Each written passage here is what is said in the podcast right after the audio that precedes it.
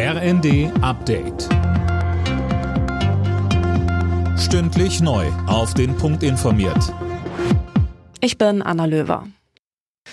Grünes Licht aus Brüssel. Die Europäische Union startet in Beitrittsverhandlungen mit der Ukraine und dem Nachbarland Moldau. Das haben die Staats- und Regierungschefs beim EU-Gipfel beschlossen.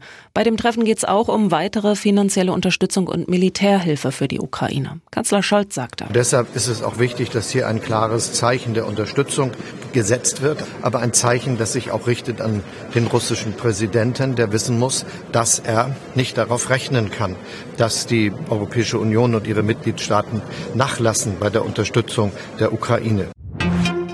Wer sein krankes Kind zu Hause betreuen muss, bekommt die Bescheinigung dafür ab Montag auch per Telefon. Ein Praxisbesuch ist nicht mehr nötig, sofern das Kind nicht schwer erkrankt und der Praxis bekannt ist. Die Bescheinigungen sollen laut Spitzenverband der gesetzlichen Krankenkassen für maximal fünf Tage ausgestellt werden.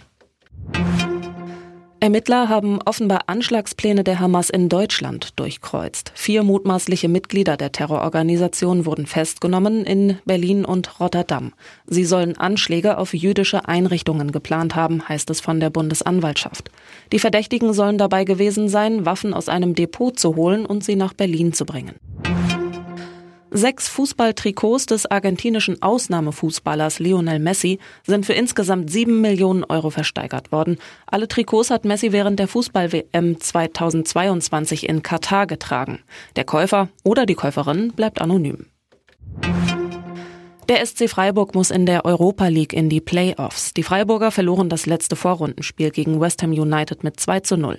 Bayer Leverkusen steht dagegen im Achtelfinale nach einem Sieg gegen Molde mit 5 zu 1. Und in der Conference League unterlag Eintracht Frankfurt beim FC Aberdeen 0 zu 2.